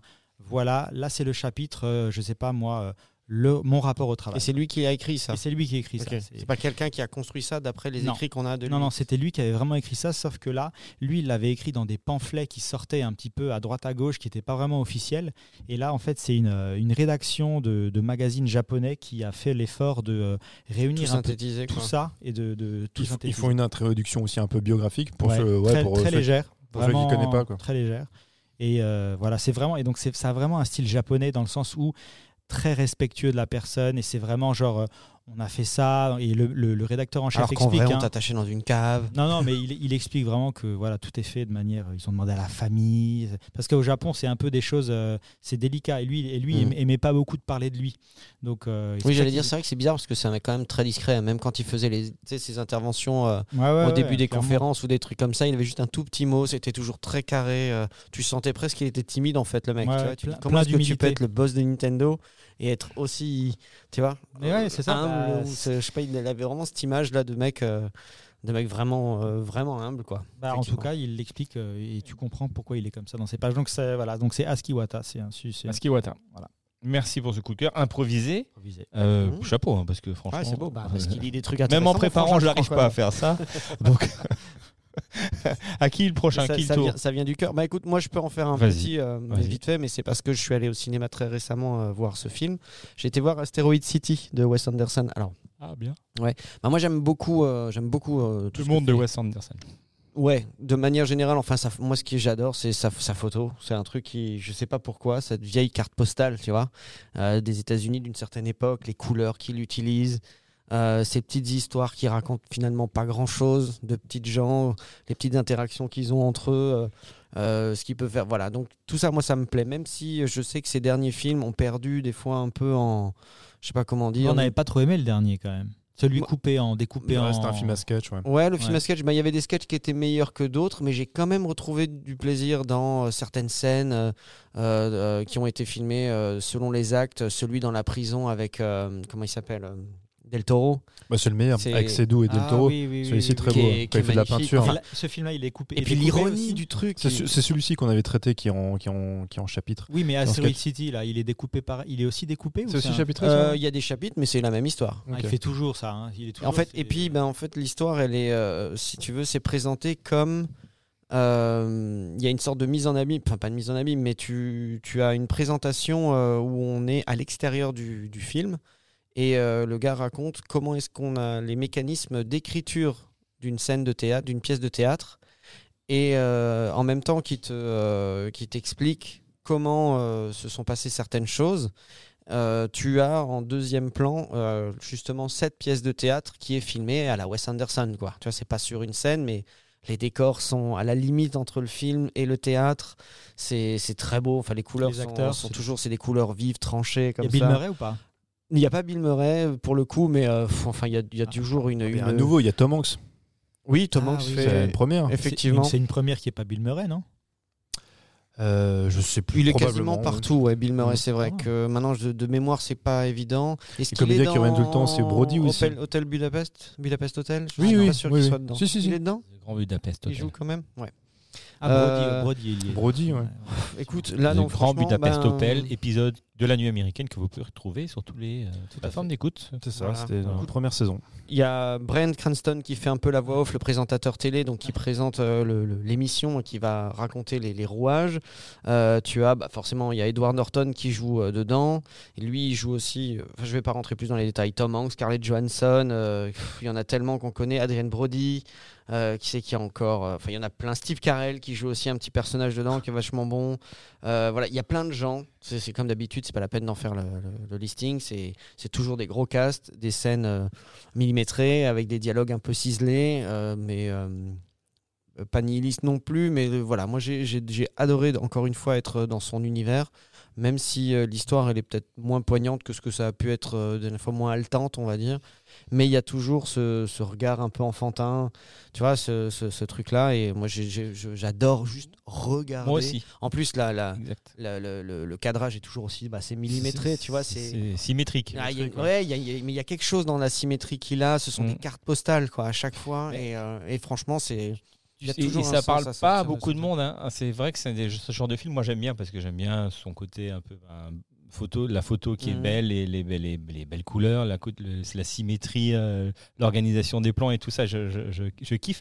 Et, et j'essaie de convertir Laura, donc ma compagne, euh, à ce film, Mhm. à ces films-là, et euh, impossible. Elle aime pas. Impossible. Ouais, Là, bon, on a vu la, la bande-annonce d'Asteroid City. J'ai dit Ça- je vais aller le voir. Euh, J'ai dit, je te demande pas, m'a dit, non, je ne demande lui- pas. Bah ouais. Tu vois, c'est et même en n'ayant même pas mis le nez dedans, j'ai juste en, voyant le, la bande-annonce qu'on me dit, euh, on fait un pas en arrière, tu vois. Moi pas, moi bah, je fais un pas en avant. Il y a des gens, c'est comme ça pour le jeu vidéo, parce que si le style graphique est pas photoréaliste. La BD ou, euh, ou tout, la hein. BD, Une ou le BD qui me plaît ben, pas, ça va pas leur plaire, tu vois. Alors que ça peut être super intéressant, euh, même si Oui, c'est oui. euh, Ouais. très simpliste dans le trait ou peu Mm. importe quoi. Mais euh, moi j'ai beaucoup aimé, encore une fois. je- Merci Juju. Ouais. Il est encore à l'affiche, j'imagine. Euh, ben, Oui. euh, Ah bah oui. Oui, semaines, oui, oui, il est encore à l'affiche. ouais. Donc on en a des choses à voir, dis donc. Mais ça, ça revient vraiment à la question qu'on se posait dans une émission il y a deux semaines avec Indiana Jones par rapport à notre, notre rapport à l'image et à, et à cette espèce tu vois, de naïveté qu'on peut avoir. C'est une espèce de acceptation de l'art naïf, acceptation c'est à des arts aussi très enfantins qu'aujourd'hui on a du mal à accepter parce qu'on on aime aussi de moins en moins en fait une espèce de d'expérimentation et d'originalité. Celle-ci devient, extra- devient marginale. Euh, dans les années 70, tout ce qui était expérimentation, c'était pour tout le monde. Tu vois, principalement dans le cinéma américain avec le nouvel Hollywood, on proposait des nouvelles formes. Et le grand public y allait. Aujourd'hui, on est quand même très habitué à un cadre. Dans, dans l'image, il y, a une, il y a une texture de l'image qui est quand même très uniformisée, très habitué aussi au code des séries télé. Donc, je reviens toujours là-dessus, parce que mais je répète toujours en préambule, j'adore les séries télé, moi aussi j'en suis beaucoup, mais on est devenu très habitué à ce format-là, à ce, à ce format, à ce- aussi bien au niveau de la narration qu'au niveau de l'image.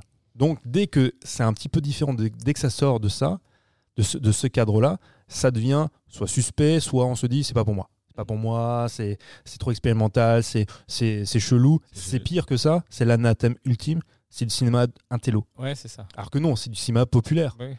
Mais euh, maintenant, on voit ça uniquement à travers c'est des espèces de, de biais cognitifs qui voudraient que si ça sort de, de, des- De nos des- habitudes. voilà, du cadre qu'on connaît, bah du coup, c'est pas pour nous. C'est c'est dommage. Je vais, merci, je vais enchaîner, merci Julien pour ce coup de cœur. Je vais euh, enchaîner comme ça. Après, je laisse Mathieu euh, présenter le sien et on clôturera cet épisode que nous n'avons pas envie de clôturer, mais on est bien obligé à un moment donné. Euh, je vais vous parler euh, d'une heure treize de pur bonheur. Waouh. 1h13. Ouais, Et non, et, C'est oui. long ça quand même. Et je vous parle pas de ma sextape. Putain, J'allais la faire. je- non, je vous parle d'une mixtape.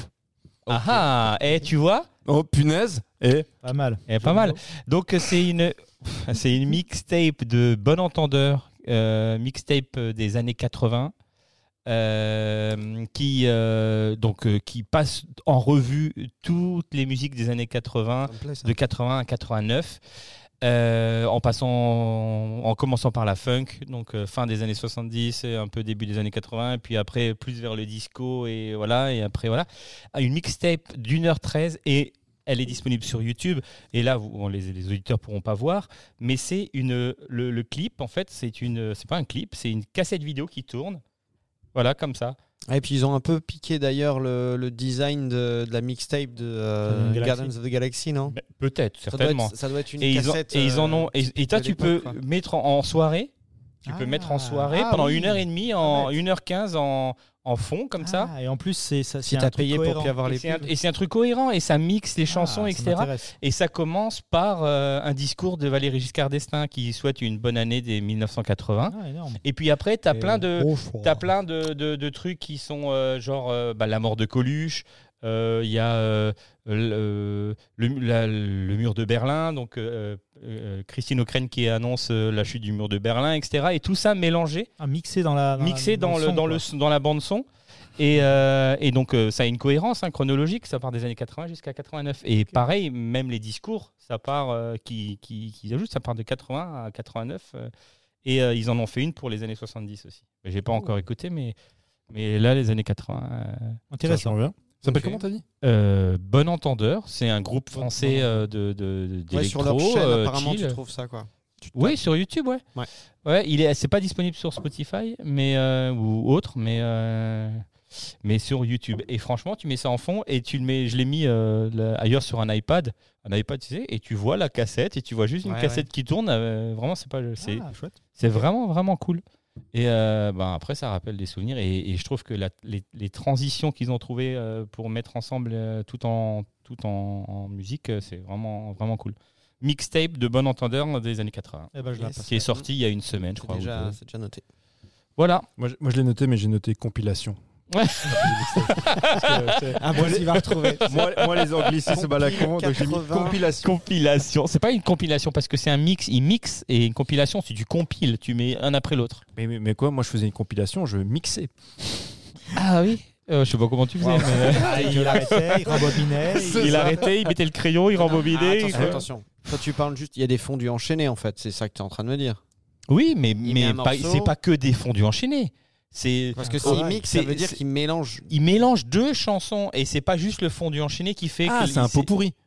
Non, non, non. Non, c'est pas c'est pas juste la transition euh, le fondu enchaîné, t'entends le début de l'autre qui Donc c'est quoi C'est un peu. Ok, il, Il passe mixe tout. musique à l'autre, mais il arrive à mixer les styles différents où il met deux chansons. Ben, c'est pas et il en forcément- fait une, c'est ça que tu veux dire? Ouais, c'est ça. Et puis après, ils enchaînent avec la chanson. Et puis ils la mettent pas en totalité. Ils mettent après, ils passent à une autre, etc. D'accord, je vais écouter. euh, En- ça. Et, en tu- tout et tu cas, m'envoies un message pour me dire. euh, je te ferai un retour, tu me feras un retour d'expérience. Ouais, ça, nous, ça fait vraiment envie, Et puis on écoutera ça. Prochaine soirée, on mettra ça au fond. bien sûr. C'est acté. J'espère qu'il y aura la 90. Euh, je suis là, moins fan. Je suis moins fan des Faut- années faut voir. 80. Après, c'est- Nananananana. Eh oui, les gars. Tu Non, sais- non, je suis et- moins et fan. Tu sais quoi Alors, euh, j'explique juste. hein, on enregistre euh, Dans les bureaux, années 80. Dans les bureaux là où, où travaille Mike. Et sur le parking, il passait Gala. Mais non. J'arrive, il passe Gala. Tu vois. Free from desire. Exactement. voilà. Hein Comme un Non, symbole. Non, mais écoute. Ah, La boucle est bouclée. On peut arrêter sans le coup de cœur de. Mathieu. Bon. bon, Mathieu, vas-y à toi. Je, sais pas, je vous ai dit que j'étais à Majorque Ça, c'est ton coup de cœur. J'étais à Majorque. Donc, du coup, comme j'étais en vacances, quand je suis en vacances, je lis. Ça va, bon, on est, je pense qu'on est nombreux à faire ça, on lit. sûr. Il parle pas à sa meuf, il lit. Il lit- bah, bah, bah, ma meuf, elle lit aussi. Tu vois, Voilà, on, ils on- bronzent tous les deux, ils lisent. on lit. Et du coup, ben, j'ai relu un bouquin que j'avais déjà lu il y a des années, qui pour moi est une espèce de bréviaire. C'est mon livre de chevet. Ça s'appelle Le euh, La moi- Rousse illustrée. Tintin au Congo. Oh, ça- bon, c'est un peu, c'est un peu dur Tata au Congo, non, peut-être pas. Euh, C'est pas mon moi, préféré non plus. moi, Orson Welles. C'est les entretiens qu'a eu Orson Welles avec Peter Bogdanovich. Je vous en avais déjà parlé à plusieurs reprises. C'est- Ça a été édité en 1992. Ce sont les entretiens qui ont commencé en 1969. Ça s'est étalé sur quelques années. C'est passionnant à lire. Alors, si vous connaissez l'œuvre de- d'Orson Welles, c'est encore plus intéressant forcément parce qu'il y a plein d'anecdotes, des anecdotes de tournage, euh, plein d'anecdotes aussi pour savoir comment ces films ont été perçus, comment il a fait aussi pour euh, financer ses films. Euh, c'est là où tu te rends compte à quel point, pour le coup, ce mec-là, quand on parle de génie, c'est pas qu'un terme qui est galvaudé, parce qu'au cinéma, on a tendance à balancer des génies un peu partout. Il y a des génies qui naissent tous les six mois. Orson Welles, c'est vraiment un génie. Pas uniquement au cinéma, mais ce qu'il a fait au théâtre, en radio. Je vais pas revenir sur tout, parce que j'en ai quand même déjà beaucoup parlé quand on a parlé de Citizen Kane ou dans d'autres euh, situations, enfin dans d'autres dans d'autres contextes. Euh, Il y a des anecdotes, moi, qui me plaisent quand même beaucoup, juste juste pour, pour signifier ce que représentait le personnage à l'époque. Je ne vais pas revenir sur les anecdotes avec la radio, avec la guerre des mondes, tout ça, on a déjà raconté. Un jour, il est, dans un, il est dans un restaurant, il cherche comme toujours des financements, parce que autant que ce soit un génie, autant qu'il soit considéré comme le plus grand ou l'un des plus grands cinéastes de tous les temps, il a toujours des difficultés à financer ses films. Il va dans un restaurant, il doit rencontrer euh, bah, un futur mécène. hein. Il y avait toujours des mécènes, soit qui venaient des pays arabes, soit des pays, euh, euh, soviétiques. Il, avait, il était toujours quand même très apprécié, il avait quand même une certaine aura. Il va dans ce restaurant et il s'avère que dans le même restaurant, il y a un illustre monsieur qui s'appelle Churchill. Et Churchill est à table et il y a Orson Welles qui rentre. Churchill se lève. Fa- fait quand même très rare. Il lui fait un signe de tête.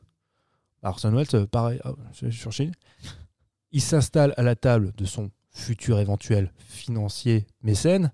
Le mec est tellement subjugué que Churchill se soit levé pour lui, bah qu'il lui signe un, un chèque en blanc. Ensuite, il lui donne le pognon. Il dit Bah, punaise, si Churchill se lève pour lui, c'est franchement, c'est encore plus que ce qu'on attendait. C'est que c'est plus qu'une personnalité, c'est un homme d'État, c'est pas possible. Donc, il lui donne, donne le pognon. Il croise Churchill quelques jours plus tard et dit Bah, grâce à vous, euh, j'ai obtenu euh, un chèque pour financer mon futur film parce que vous m'avez salué. Il dit, vous êtes qui euh Et Churchill lui dit Monsieur Wells, chaque fois que je vous croiserai dorénavant, je me lèverai, je vous saluerai. Si ça peut vous faire gagner du pognon. Et donc, à chaque fois qu'il le voyait, Churchill lui faisait un signe il fait Monsieur Wells, bonjour. Chaque- Systématiquement, il disait Parce qu'éventuellement, il pourra gagner du pognon. On s'en rend pas bien compte, mais il avait énormément de, de connexions aussi avec des, des hommes politiques. Roosevelt aussi.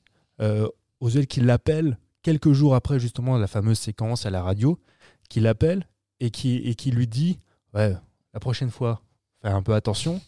Surtout, il va l'appeler quelques jours après Pearl Harbor en lui disant Tu vois, tu nous avais annoncé le pire avec euh, la guerre des mondes, le pire est venu.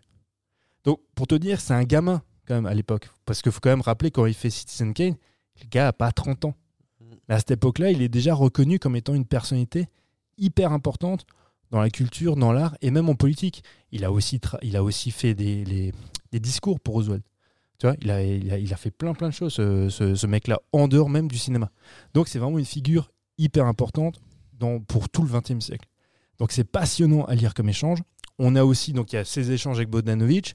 On a aussi toute, euh, toute, sa euh, biographie qui est reprise en détail. C'est ça aussi, c'est super intéressant. Et on a euh, le, scénario manquant, la partie manquante de son deuxième film. Son, qui s'appelle La Splendor des Amberson. Ce film-là a été complètement charcuté par les studios. Il avait fait un film qui devait durer à peu près 2h10. Le film qu'on peut voir dure même pas une heure et en fait, il, de- il y a le scénario de toutes les parties manquantes. Alors effectivement, si vous n'avez pas vu La Splendor des Amberson, si vous ne le connaissez pas bien, il est compliqué d'intégrer les éléments manquants. Mais si vous connaissez le film, c'est passionnant à lire. C'est parce que lire un scénario, je ne sais pas si vous l'avez déjà fait, c'est souvent rébarbatif. hein. Ouais, C'est un peu- chaud. c'est un Très peu chaud. agréable. c'est pas agré- agréable comme lecture.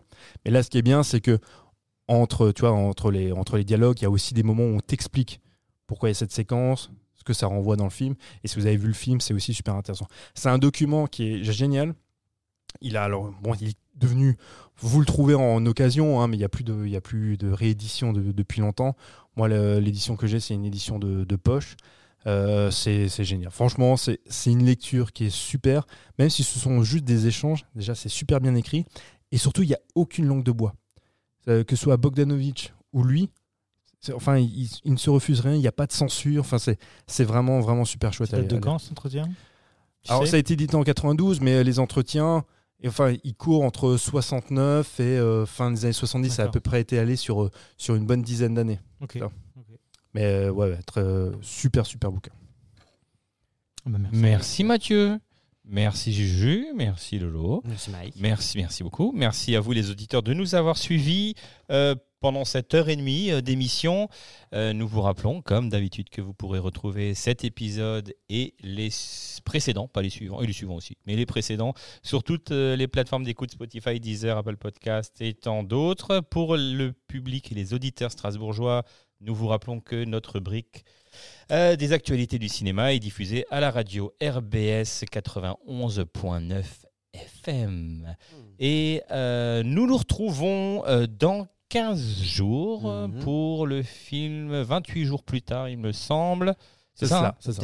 Et euh, dans un mois pour Soy Kuba. Il me semble aussi. C'est c'est ça. Alors là, Mm. ça, là, ça fait formidable. Je, mémoire. je, je conseille à, tout le monde de- d'écouter l'émission parce que ça va être passionnant. Parce que là, quand on parle de mise en scène, quand on parle de plan séquence, alors là, les gars, Là, Taylor, accrochez Taylor Eric 2, mon gars, euh, peut aller se coucher demain. Tout, tout de suite. Il n'attend pas. Moi, j'aurais préféré, comme tout dit, un, reportage sur Ta- Taylor Swift. Et ça, j'aurais regardé. Ouais. Euh, ok. Voilà. Ouais, bah tout seul alors. hein. Euh, Moi, je la trouve très mignonne, mais pas de la regarder un reportage sur elle. Bon, bref. Allez, euh, bisous à tous et euh, bonne semaine. Euh, À bientôt. À bientôt. À bientôt. Ciao, ciao. Ciao.